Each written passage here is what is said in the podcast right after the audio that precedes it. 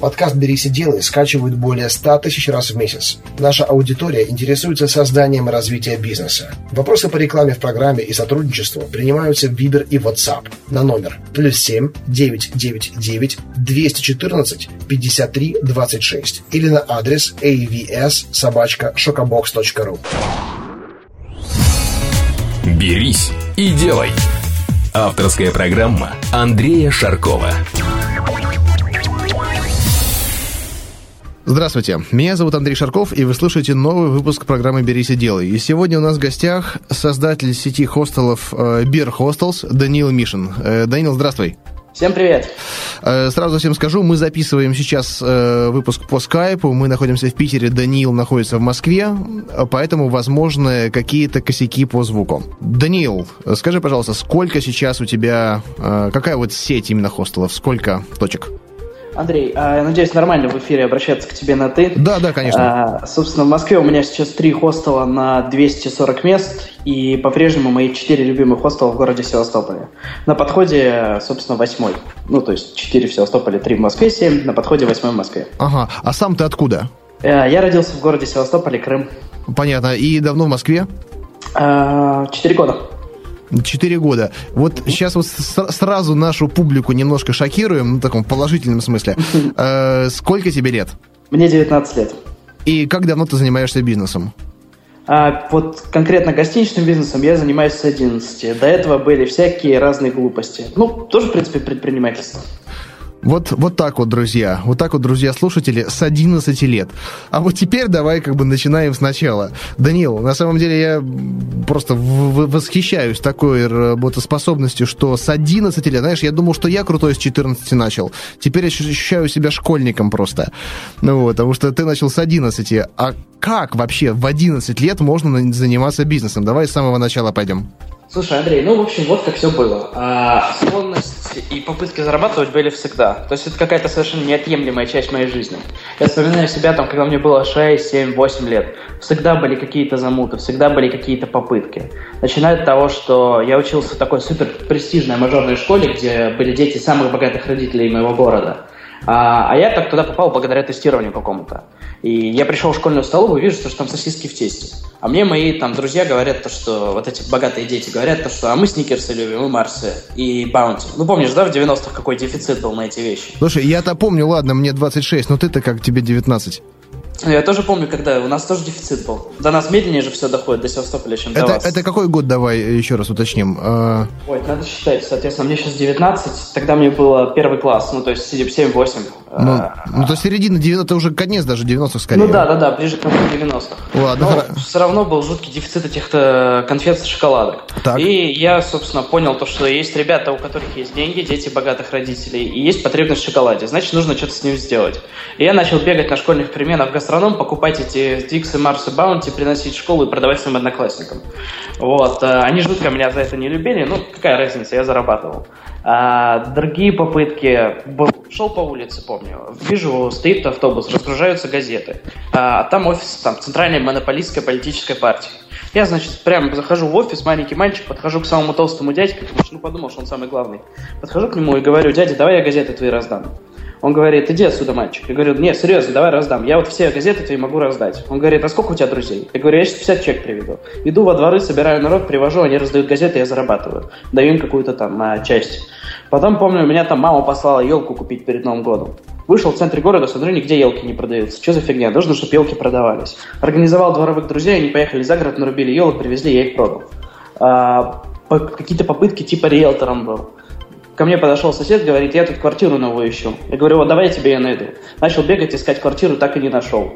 А, и вот какие-то такие совершенно сумасшедшие вещи, там какой-то металл мы собирали, продавали, какие-то кабеля резали, там продавали. Ну, то есть какой-то совершенный дурдом. Позволили мне заработать там энное количество долларов к 11 годам. Пример, эти... при, примерно сколько? Ну, что-то типа 600-700 долларов я ага, отложил. Так. И эти деньги сразу же родителям отдал, говорю, все, мам, пап, вот вам деньги, но у меня одно условие, едем в Европу. Для меня вот прям, мне, мне очень хотелось попасть в Европу. Маленький мальчик из Севастополя ничего в жизни не видел.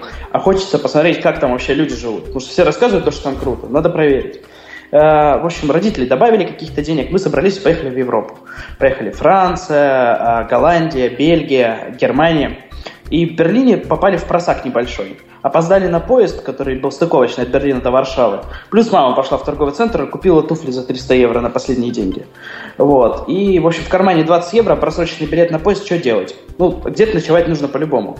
Мы нашли справочник желтой страницы, ну, это мама с папой делали. Нашли э, справочник желтой страницы, значит, э, и нашли там хостел.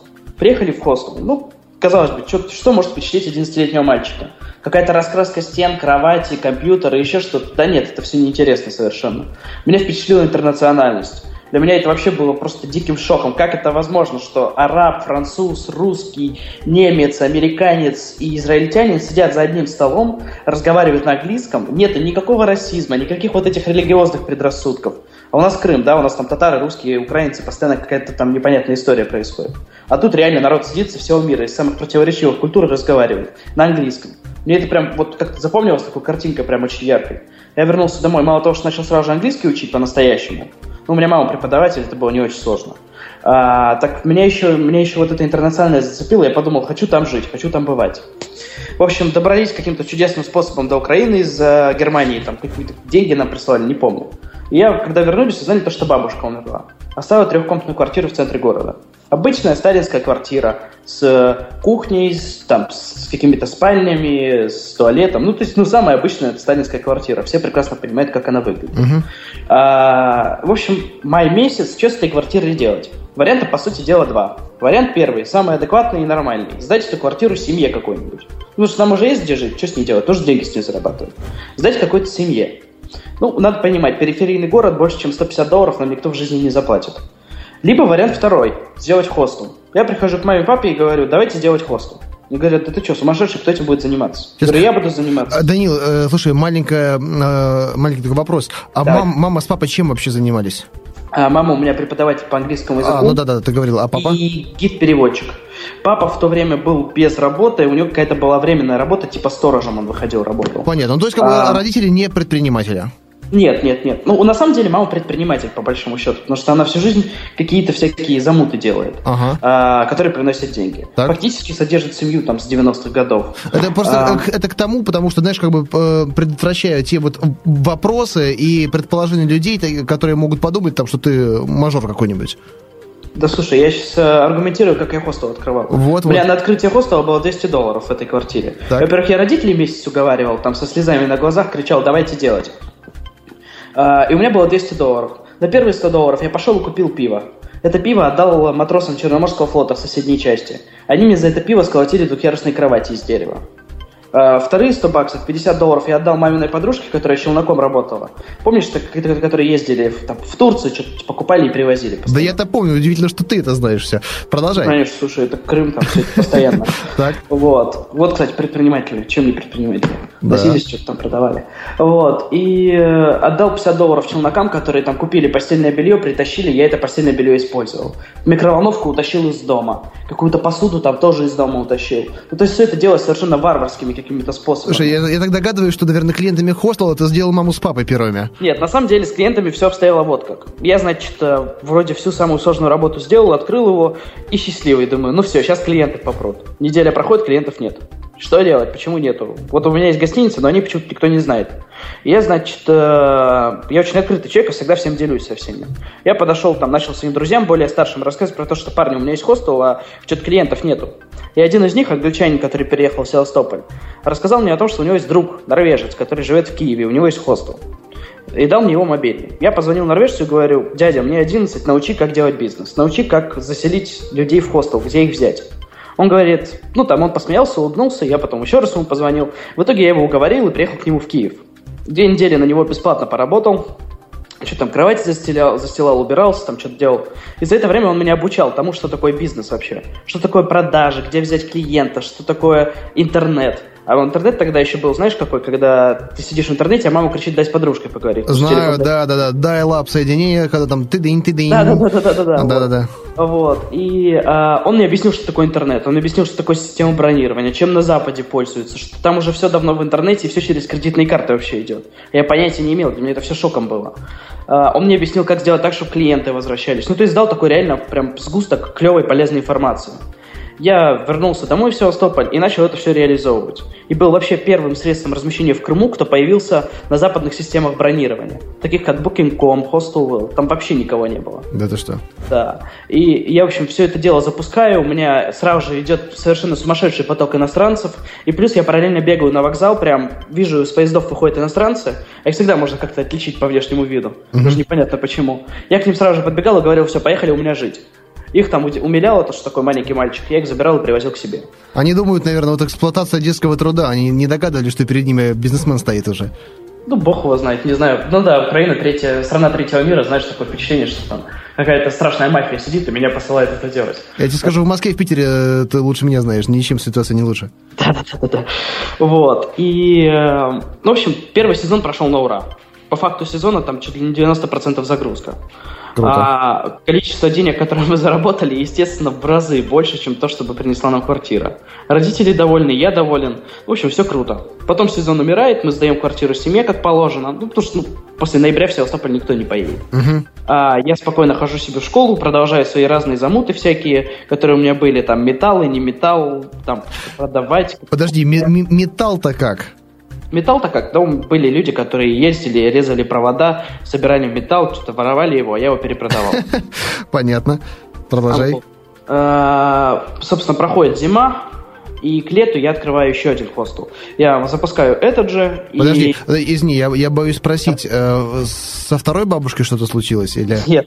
Э, мы взяли в аренду квартиру, договор заключили на родителей. Ага. Ну, как бы уже отработанная, по сути, технология, конкурентов нету. Родители а, уже поняли, что сынок, да. в сынка надо вкладываться.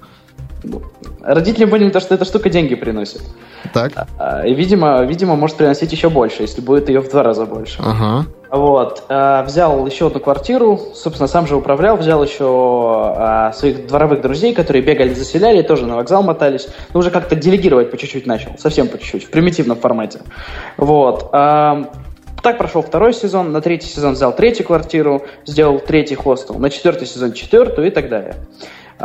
Через После четвертого сезона а, мне, я закончил школу уже экстерном, мне нужно было куда-то поступать. Я, в общем, взял и поступил в филиал Московской академии. Просто как бы профессию выбирал закрытыми глазами, попал на юриста. А, экзамены все списал.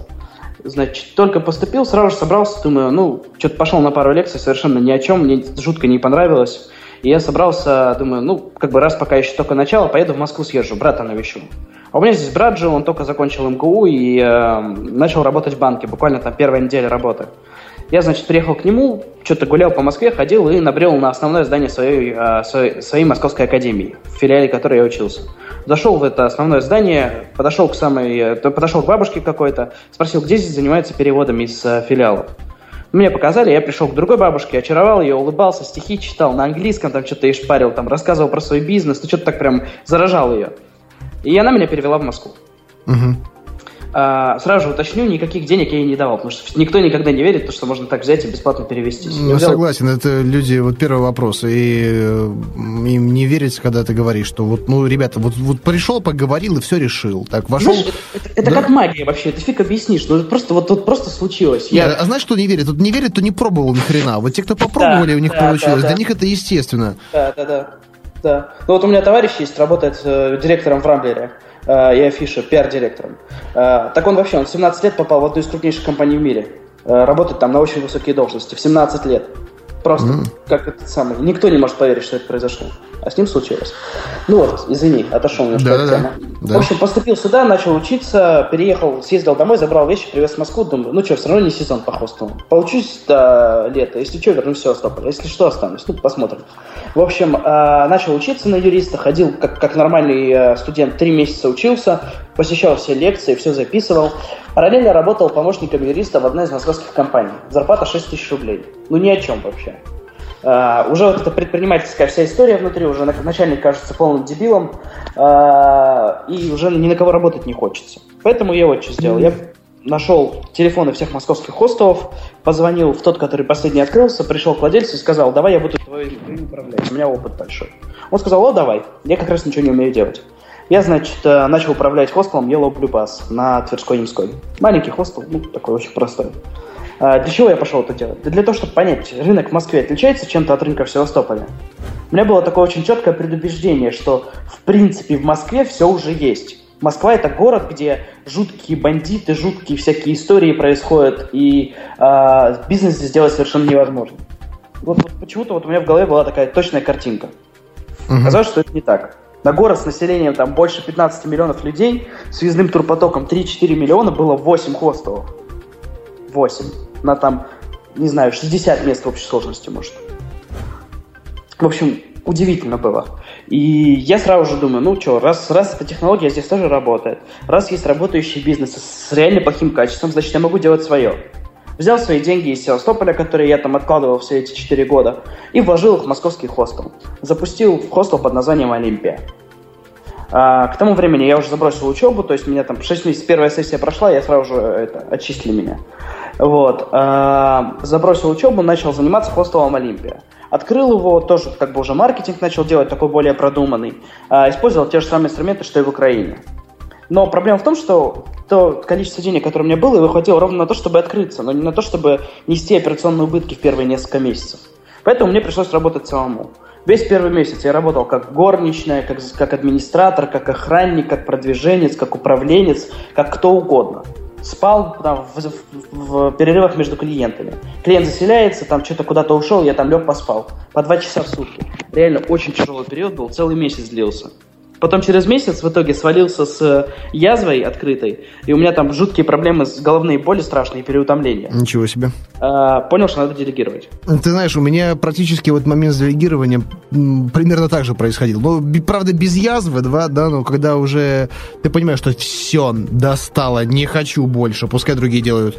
В общем, поработал этот хостел несколько месяцев, я открыл еще один, а, Олимпия-2 в соседнем доме.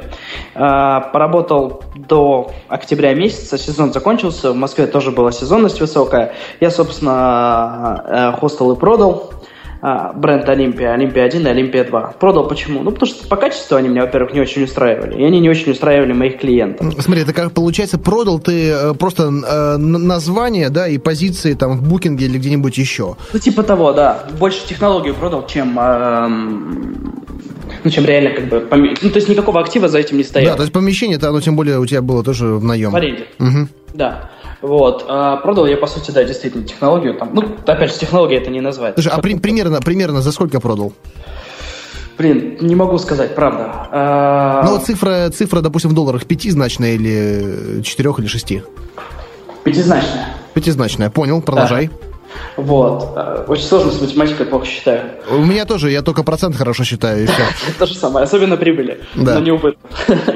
Вот. Эм, в общем, у меня получилось, э, получилось продать этот бизнес. Я реально продал его, потому что он не вдохновлял больше, по большому счету, а в силу того, что по качеству реально был не очень хороший. Плюс клиенты очень много стали на него жаловаться. У людей есть такая штука, что несмотря на то, что они платят очень-очень мало, у них все равно есть какие-то стандарты, ниже которых они не упадут. И вот я в это очень, это очень четко понял в тот момент. То, что какую бы ты цену ни сделал, все равно тебе придется делать определенный уровень а, сервиса и комфорта. Вот, э, собственно, поработал э, хостел Олимпия, э, я его продал и начал заниматься консалтинговыми проектами. Открывал для некоторых людей за гонорары хостелы, открыл один хостел на Новом Арбате, еще один хостел на Павелецкой открыл, вот. И после этого начал заниматься уже своим брендом, в который влюбился, который начал делать уже более продуманно, с большими финансами, с, более, с большей перспективой бренд BR Hostels. Слушай, э, почему BR Hostels? Ты знаешь, название обусловлено несколькими вещами. А, в первую очередь, медведь. Это что-то очень российское. Русский медведь. Ассоциация для иностранцев номер один. А, плюс моя фамилия Мишин. Мне показалось, что здесь какое-то сочетание есть. А, ну, кстати, да. У меня дизайнер работал в компании, она до этого была сотрудником э, агентства, они вообще назвались э, «Бабушка Бер». Интересно. Интересно, ну, это то, Питере, тоже, да? Тоже все латиницей. Да, да, довольно-таки она была у них лучшим креатором вообще, она у меня, а. наверное, лучший дизайнер, мы с ней по-прежнему сотрудничаем, но вот ее вот прям вот концепция соответствовала названию. Ну, медведь это вообще это очень крутое животное, на самом деле. Я недавно узнал то, что слово берлога это древнерусское слово. У меня было четкое убеждение, что это что-то такое иностранное, откуда оттуда пришло. Бер, медведь. Мне казалось, бер, медведь, ну, с, а, английского идет. Mm-hmm. На самом деле на русском бер, лого, дом медведя. Прикольно. Слушай, да, интересно, не знал этого. Ага, вот недавно сказали. Так, слушай, и Ты как, сразу, сразу с нескольких точек начал, получается? Не, я начал с одной точки, открыл один реально очень клевый хостел, очень домашний, с крутым ремонтом, с сауной бесплатной, с джакузи на Смоленской. Угу. А, небольшой, на 36 мест, а, но делал его реально уже так прям вот с любовью, вкладывал много денег, делал это уже на перспективу, на более длительную окупаемость и так далее, сознательно на это шел. Вот, открыл его, он начал работать, прям клиенты были очень довольны, всем очень нравилось, и процент возврата был очень высокий. Поработал полгода, потом открыл еще один, а, он поработал несколько месяцев, я его продал, а потом открыл еще один побольше, он сейчас функционирует, и открыл еще один побольше. Ну, ты видишь, у меня с фантазией плохо, я могу только масштаби... ну, тиражировать. А сейчас у меня есть вот самый большой хостел в России на Новом Арбате 140 мест. Ничего себе. Вот. И по количеству мест мы, в принципе, крупнейшие в России сейчас, как сеть. Слушай, нифига себе 140. Подожди, подожди, 140 только в одном хостеле? Да. Сейчас в общей сложности 200, ну, около 240. Там в определенные периоды мы можем раздуваться до 300, в определенные периоды можем снижаться до 180, там, например. Угу. А, и вопрос даже не в количестве мест, по качеству это совершенно другой бизнес просто на совершенно иной ступени, чем я находился там три года назад. Ну, слушай, это... чтобы наши пользователи э, смогли посмотреть, о, о чем идет речь, можно сейчас, э, это как бы некоммерческая информация, да, дать ссылочку на сайт, тем более мы ее еще напишем в комментарии. А, э, круто. Какой сайт? Uh, br-hostels.ru Угу, отлично. А, вот. Эм, ну, то есть, да, мы, мы качественно относимся к маркетингу сейчас, да, мы никогда этого не делали. Сейчас уже стандартизацию провели определенную. А, совершенно иное отношение с клиентом выстроено. Ну, то есть, по качеству я говорю, что это другой немножко бизнес. Слушай, если вы провели стандартизацию, я полагаю, что там и до франчайзинга недалеко. Ты знаешь, в принципе, по франчайзингу уже все готово. У нас уже и франшизная документация вся готова, и, э, в принципе, все прописано, но есть некоторые затыки, пока мы не запустили франшизу. У нас автоматизация, 6 месяцев мы ее делаем. Это какой-то совершенно смерть, сме, э, убийственный процесс нереальный но вроде бы уже подходим к концу. Запустим автоматизацию и будем уже думать насчет франшизы. Слушай, а в чем, а в чем проблема с автоматизацией, непонятно мне? А под этот бизнес не было никакого софта никогда. Вообще никогда. Так смотри, ты хоть ты делаешь э, какую-то, хочешь единую, единую систему информационную да, между да, хостелами? Да, да, да. А, да. понятно. Это, это и фронт-офис, и бэк-офис, и полное регулирование хозяйственной деятельности, то есть э, комплексная такая автоматизация. Угу. И при этом это все делалось минимальной кровью, ну, минимальными финансами. Поэтому за него очень долго. Понятно. Данил, слушай, вот э, рынок, как ты оцениваешь вот хостелов? Он растущий или уже заполнен? Какие перспективы-то у него? Э, в общем, суть в чем? Мне кажется, то, что рынок э, достаточно свободный по-прежнему. Но надо понимать то, что он нишевой, и он всегда останется нишевым. Хостелы всегда будут меньше, чем... Э, рынок хостелов будет всегда меньше, чем рынок гостиниц, чем рынок э, квартир посуточно. Э, мне кажется, то, что для хороших, качественных предложений место всегда есть. Угу. Потому что по-прежнему очень много реально плохих вариантов, которые почему-то еще выживают. Такие, такие варианты есть, и их можно явно легко смещать с рынка. А, рынок растет, он в год дает там 10-15% роста. Ну, опять же, это интуитивная совершенно цифра, потому что э, она не подкреплена никакими исследованиями, их очень трудно провести. Потому что ну, рынок в таком росте странном достаточно, и очень несформированный рынок, поэтому посчитать его очень сложно. Но я думаю, знаешь, как бы участники нишевого рынка могут дать более точную оценку, чем какие-либо, не знаю, там, экспертов там нет. Они являются экспертами, по большому счету. Да, если если да. ты участник рынка, ты эксперт, тем более, если он нишевой. Э, Данил, ну вот раз рынок растет, э, можешь ли вот поделиться такой инструментом, инструкции, как открыть хостел. Если сейчас в других городах люди хотят сделать хостел, понимают, что им это под силам, возможно, которые в последующем э, купят у тебя франшизу. Э, угу. Как это делается? Вот прям вот пошаговая инструкция на примере Москвы. Андрей, а не против, если я сразу же немножко пропиарю свою еще одну компанию, которая называется Медвежий консалт? Я занимается тем, что консультирует, собственно, тех, кто хочет открыть хостел. И делает проекты от А до Я, и либо консультирует в формате там вопрос-ответ. Ну, считай, фактически у тебя презентация. Да, спасибо. вот. На самом деле, открыть хостел – это достаточно простой процесс. По сути, ты, для тебя самое главное понять, на кого ты работаешь. Целевых аудиторий может быть несколько. Это может быть иностранная целевая аудитория, которая работает, э, которая приезжает в основном летом, а зимой их гораздо меньше, и э, зимой самые плохие месяцы. Второй вариант – это замкнуться на российскую целевую аудиторию. Это работать, работа с корпоративными партнерами, это работа с спортивными организациями, с культурными, с какими-то фондами, с политическими, неполитическими организациями.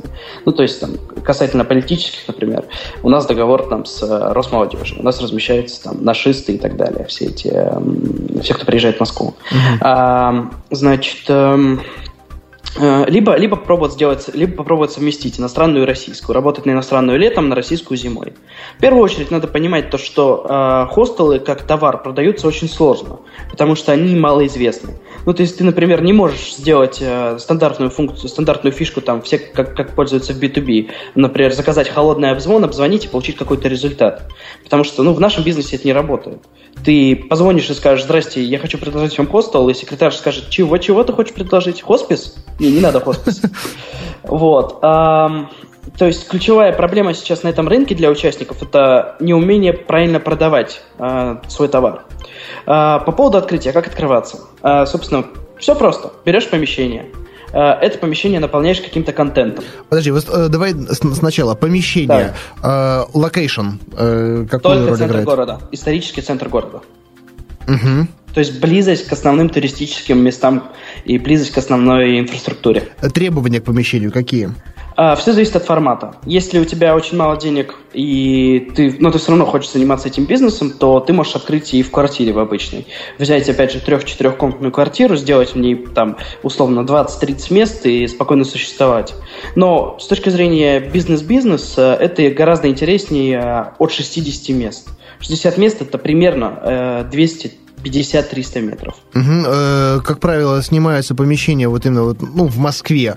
Угу. Это, это уже не квартира, я так понимаю, просто берется какой-то нежилой фонд или все-таки да, жилой фонд? нежилой фонд. Либо отдельно стоящее здание, либо этаж в э, каком-то там, в комплексе каком-то. Угу, ясно. А вот э, что касается входа, вход с улицы, вход со двора, насколько принципиально это для хостела? Не принципиально совершенно, потому что клиенты, клиентов с улицы мы не привлекаем. Ну, то есть, как бы для нас нет такой, такой целевой аудитории, как те, кто просто мимо проходит, заходит к нам. Ну, как в кафе, скажем. Угу, угу. А, у нас все по предварительному бронированию идет. Так, и вот э, арендодатели вообще, насколько они охотно идут э, в таком ключе на сделку? Потому что кому-то интересно сдавать там под офисы, там, не знаю, под мини-производство, под склад, в конце концов. Ага. Но когда ты приходишь к ним и говоришь, ребята, я хочу у вас снять помещение, будет здесь хостел, как ага. они к этому относятся? Есть ли с этим сложности? А, ты знаешь, в восьмом-девятом году, когда был супер кризис, э, все было очень круто. Мы приходили, буквально ногой от, от, э, это, толкали дверь, заходили в помещение и брали его. Потому что у арендодателей совершенно не было никаких других опций а, там, ну, никто не брал помещение в центре Москвы за такие деньги, а нам удавалось. Мы и условия клевые выторговывали, и, в принципе, все было очень просто. А, кстати, за, сейчас... как, за какие деньги? Сколько стоил тогда и стоит сейчас, например, там, там, не знаю, квадрат или целиком помещение? Нам удавалось в кризис брать помещение по 6-7 тысяч рублей за метр. Сейчас... Это, это за, за год, в год? В год, да. Это очень а, хорошая цена. Это очень крутая цена для центра Москвы. Да. Сейчас реально 14-16. Ну, слушай, даже в принципе это неплохо. Хотя, подожди. Ну, 14-16 это много. Ну, вообще, вообще, да, это уже больше штукаря в месяц получается. Да, да, да, да, да, гораздо. Ну, да, есть, да. да. 1200, что-нибудь такое, там, 1150. Угу. Вот. Ам, собственно, ну, все равно при, при, даже при этой аренде все равно этот бизнес сделать можно. А сейчас с арендодателями, конечно, сложнее работать. Но мы уже научились это делать. Тут вопрос в том, чтобы работать правильно с возражениями. У всех арендодателей есть одни и те же возражения, одни и те же опасения мы научились правильно отвечать на эти опасения. А, поэтому для нас этот процесс не очень сложный.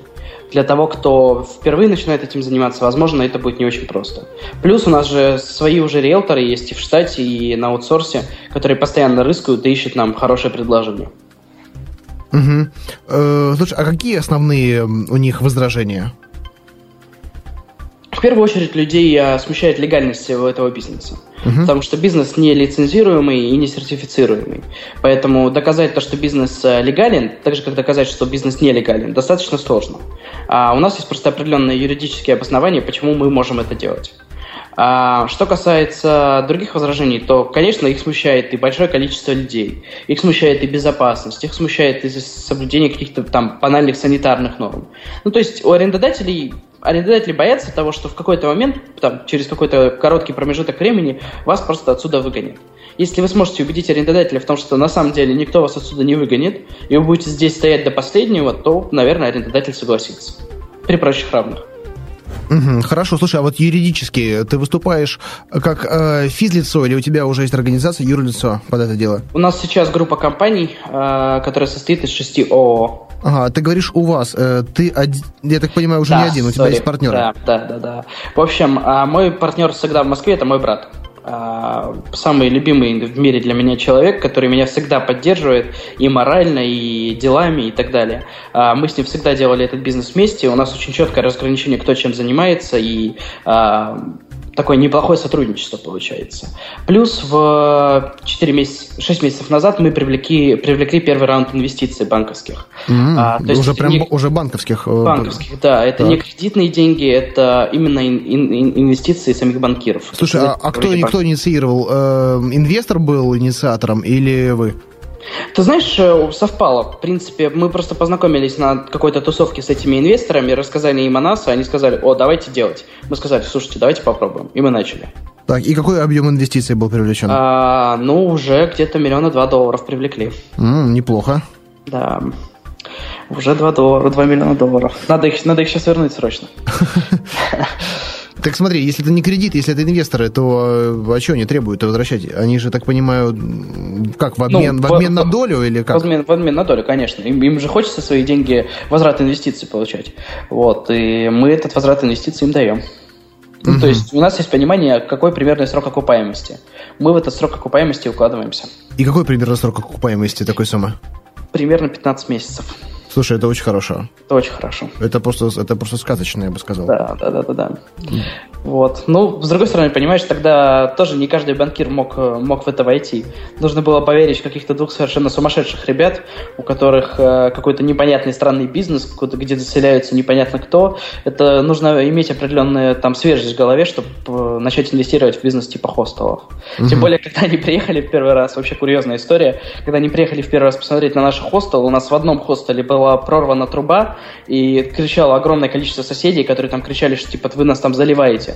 А, и они в этот момент заходят в помещение, и там какой-то дурдом, носятся какие-то сантехники пьяные, которые там пытаются это все закрутить, что-то с этим сделать. А, гости, которые кричат там чуть ли не матом, что типа почему, почему у нас везде вода. И соседи снизу еще бегают, которые кричат, что типа у нас тоже все залито. А, это в одном объекте. Во втором объекте стоит милиция, которая там разбирается с, каким, с каким-то форс-мажором. А, и в этот момент они заходят в эти помещения и смотрят на этот бизнес.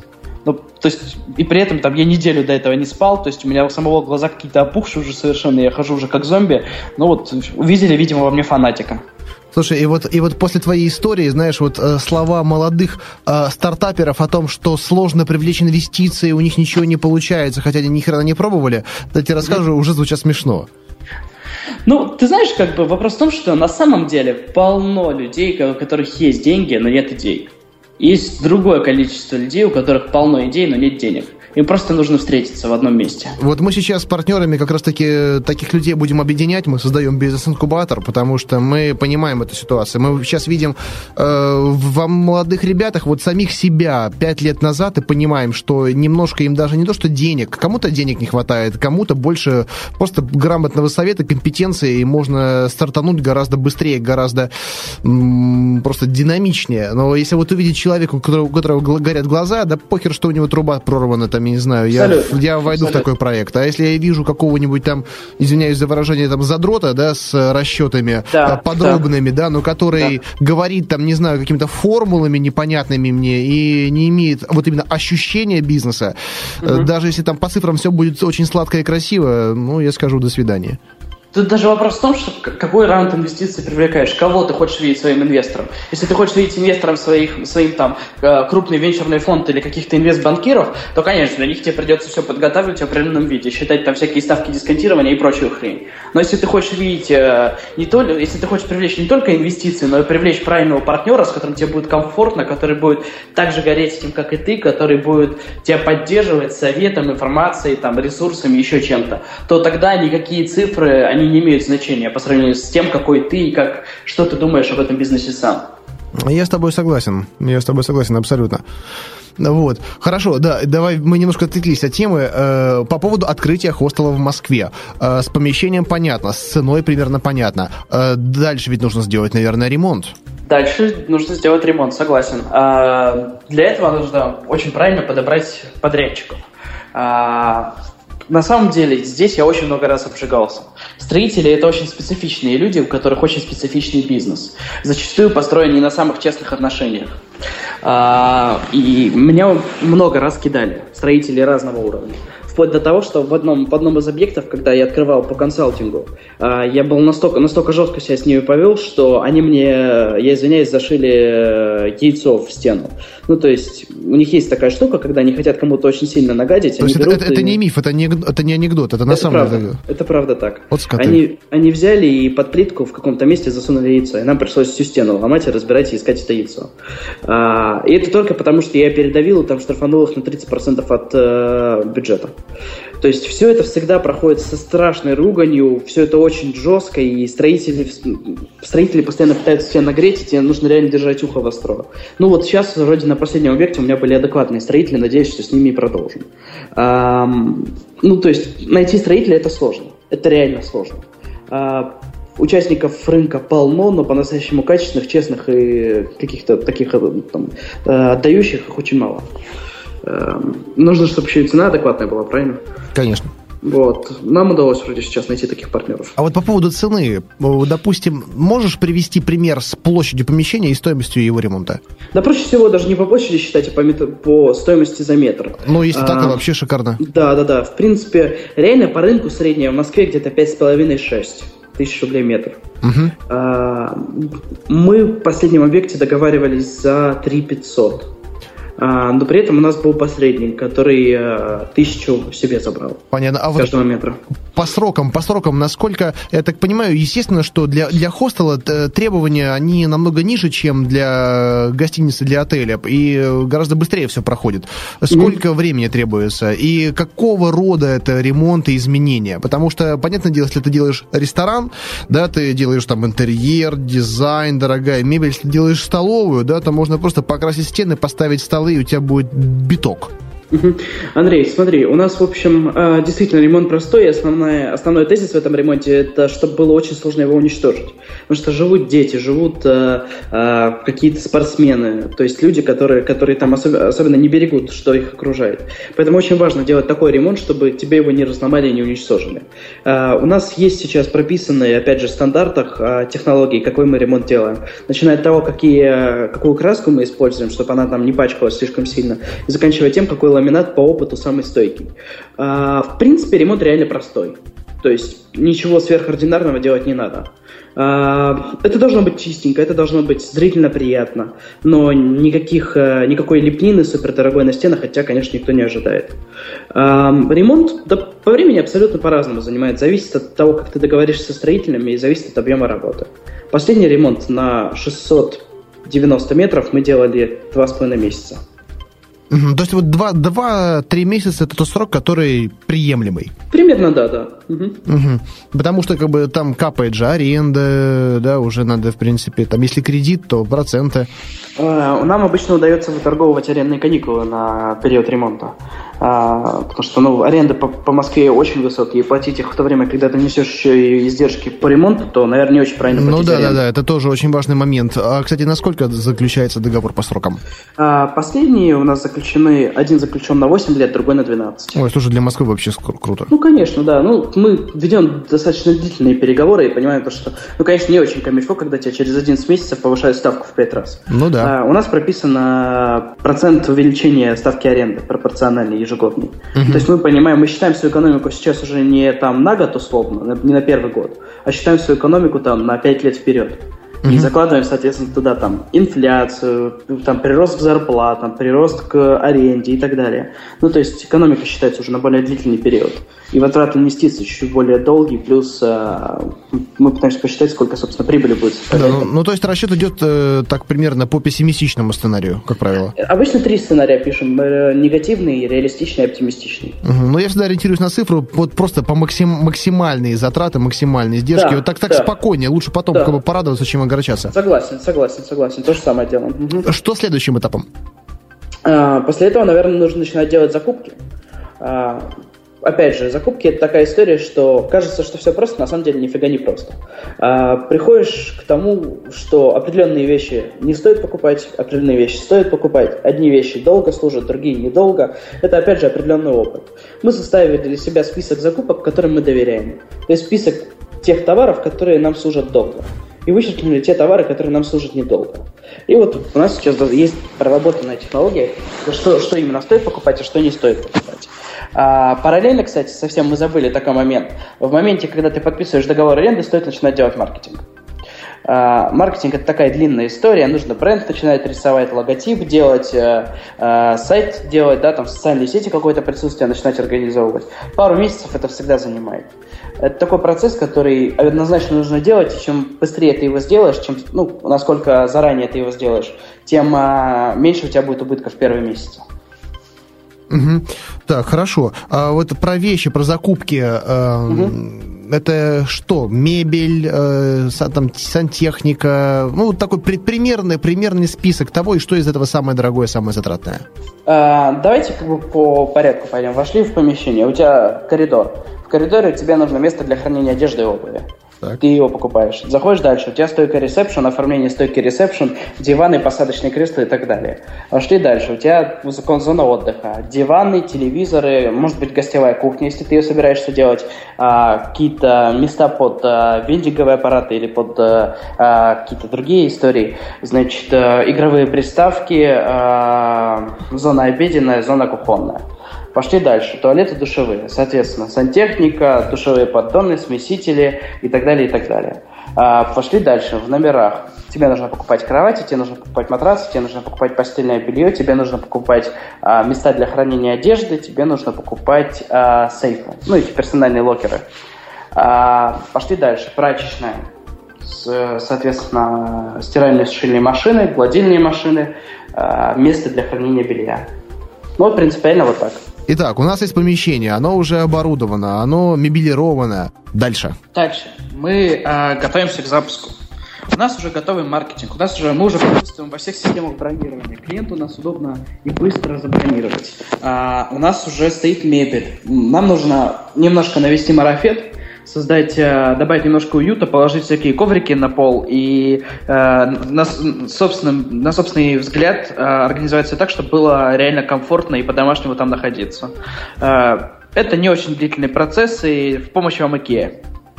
Э, поехали в Икею, купили все, что вам кажется нужно купить, только главное определите бюджет, который вы на это тратите. Что вот цели посчитали, есть там 20 тысяч рублей. На, на эти 20 тысяч рублей поехали, купили всяких декоративных растений, э, ковриков и того, что, по вашему мнению, сделает ваш хостел более уютным. Э, все это купили, приехали, установили. Пора заселять людей? Так, э, окей. И вот э, как проходит вот первое заселение? Наверняка какие-то, не знаю, там косяки начинают всплывать. Слушай, косяки постоянные, да. То есть первую неделю все гости у тебя являются жертвами, а, которые, по сути, на себе испытывают вот эту вот всю махину, которая, которая пока еще не очень даже готова. А, часто первые гости не попадают еще даже на кассовые аппараты, потому что кассовые аппараты обычно делаются там 10 дней, пока их там оформят, пока их соберут, перевезут. А, такая длинная история достаточно получается. Но первые, первые, первые гости, они самые любимые, потому что это их больше всего запоминаешь всегда. Слушай, Даешь им хорошие скидки, подарки какие-то. Вот еще один момент мы упустили, персонал. А что по персоналу? По персоналу все просто. В хостеле работают реально фанаты. Если это не фанат, то ему не место там работать. Э, хостел это, э, в хостеле ты не получаешь большую зарплату. В хостеле ты получаешь офигенную практику английского языка. В хостеле ты получаешь отличную команду и супер общение с такими же, как и ты. И в хостеле ты получаешь, э, по сути, некую интересную подработку. отлично от того, где работают твои сокурсники. Эм, нанять их очень просто. Есть приложения в социальных сетях, типа Smart Start, которые в ближайшее время запускаются где по социальным сетям ищется резюме и компонуются. И Слушай, ты... я, я, кстати, не знал об этом. Кстати, я тебя познакомлю с ребятами, ВКонтакте тебя спешу. А, это мои близкие друзья делают, Саша Свинин. Они запускают приложение ВКонтакте, называется Smart Start. Угу. Будет э, заниматься тем, что автоматически из-за заполненной информации в профайле компонуется резюме и рассылается по э, работодателям. Слушай, отли- отличная идея, отличная идея, очень мне нравится. Ну, очень крутой проект. Уже подписались под это дело все крупнейшие компании России. То есть там и Билайн, и Сочи, даже Сочи 2014 подписались. Ну, теперь подпишется Шокобокс и Шоколадка СПБ и Болчейр. Ага. Ух ты, круто, как много названий. Да. Вот. А, BR Hostels тоже уже подписались, уже это в блоге а, их с присутствием людей находим. А, те же самые хедхантеры классические, которые пока еще работают, где люди приходят у тебя там и присылают тебе резюме, ты из них выбираешь и берешь себя на работу. Ну, то есть это не сверх большая проблема найти себе сотрудников хостела. Угу. Хорошо. Э, окей, и вот общая, общая сумма вложений совсем-совсем-совсем. Ну вот на примере какого-нибудь хостела можешь э, ее сказать? Ну, последний хостел я инвестировал 16 миллионов рублей. Э, какой площадью, на сколько мест? 690 метров, 140 мест. 140 мест. И ориентировочно, за сколько вот он должен э, отбить вложение? А, реалистичный прогноз 15 месяцев, оптимистичный 11-12. Угу. Ну, то есть, в при, принципе, плюс-минус год. Да. И затем он уже работает в плюс. Да. Ну вот смотри, э, твою личную маржинальность называть не, про, не прошу, но вообще в целом по рынку какая средняя? Да очень трудно на самом деле сказать. Рынок настолько не сформированный, что практически никто ее не открывает. А, я думаю, то, что рентабельность в районе там 30%. Угу. Но на растущем рынке, в принципе, нормально. Нормально, да, да, нормально, нормально, нормально. Жить, жить, жить можно. Ну да, как бы не супер доходно, не супер там интересно, но неплохая. Но я так понимаю, наверное, доход это не единственная твоя мотивация. Доход это последняя моя мотивация из всех, которые есть. А, я получаю кайф от того, чем я занимаюсь. Именно от, именно от хостелов, именно от этой отрасли. Меня прет это. Мне кажется, то, что я делаю полезное дело. Меня это вдохновляет. Вот это на самом деле то, что объединяет большинство гостей программы «Берись и делай». Именно то, о чем ты сейчас только что сказал. Абсолютно. И в том, в том числе меня самого. Конечно, но мне кажется, если твоя мотивация деньги, то ты, наверное, не очень хороший предприниматель. Ну, так, по опыту. Так и есть. Это уже называется каким-то другим словом, но не, да, но не да, Это коммерсант. Вот в 90-х были коммерсанты, вот это коммерсанты, которые, которые делали все ради денег в 90-х. Вот, коммерсант. Отличное слово. Да, ну тогда а... люди были голодные, тогда, в принципе, ну, да, да, да. да, вот по, по пирамиде Маслоу, да, там были неудовлетворены определенные уровни потребностей, а сейчас уже, когда у нас да. много есть того, чего не было тогда, да другие. Да, пирамида масла это как это? Хлебу, масло и кров, да? Ну да, да, примерно. Вот. Эм, слушай, на самом деле у меня еще один стартап сейчас начинается. А, я пока не могу его рассказать, о чем это, но это будет просто взрыв в гостиничном бизнесе. Такого никто еще не делал. Это очень крутая история, и я думаю, то, что а, помимо того, что нет аналогов в мире, эта история может реально двигаться в Европу и в Азию, и куда угодно. Мы разработали уникальную технологию размещения людей, я реально говорю, то есть ничего подобного никто никогда в жизни не делал. Я, и... я, уже, я уже хочу право первой передачи про это. Давай, договорились. Отлично. Только мы запускаемся, ты первый. Все, супер, отлично. Даниил, вот как жалко, что у нас время, оно немножко ограничено, но э, ты как раз э, затронул такую тему, и даже вот тут вообще вся твоя история, даже то, что тебе 19 лет, а ты уже столько всего сделал, да, я думаю, спровоцирует очень много интереса наших слушателей. Я вот. очень на это надеюсь. Да, поэтому будем считать это первой передачей в цикле передачи про гостиничный бизнес. Давай, договорились, круто. Прекрасно. Даниил, спасибо большое за то, что принял участие в записи. Э, информация э, о твоем хостеле, о, о сети и о других проектах может быть в комментариях к этому выпуску. Там же будут вопросы наших слушателей. Поэтому ты заходи, я скину тебе ссылочку, но это на сайте podstar.ru. Угу. Э, я полагаю, там будет очень живое, очень живое общение, потому что действительно очень интересная беседа у нас получилась. А я готов пообещать тебе, Андрей, то, что в течение первой недели я отвечу на каждого вопрос, который мне там зададут. Прекрасно. Это будет эксклюзив от Данила Мишина. Все, договорились. Круто. Да. Итак, с вами был Андрей Шарков. Это программа «Берись и делай». И в гостях у нас был Данил Мишин. Всем спасибо. До встречи. Счастливо. Пока. «Берись и делай».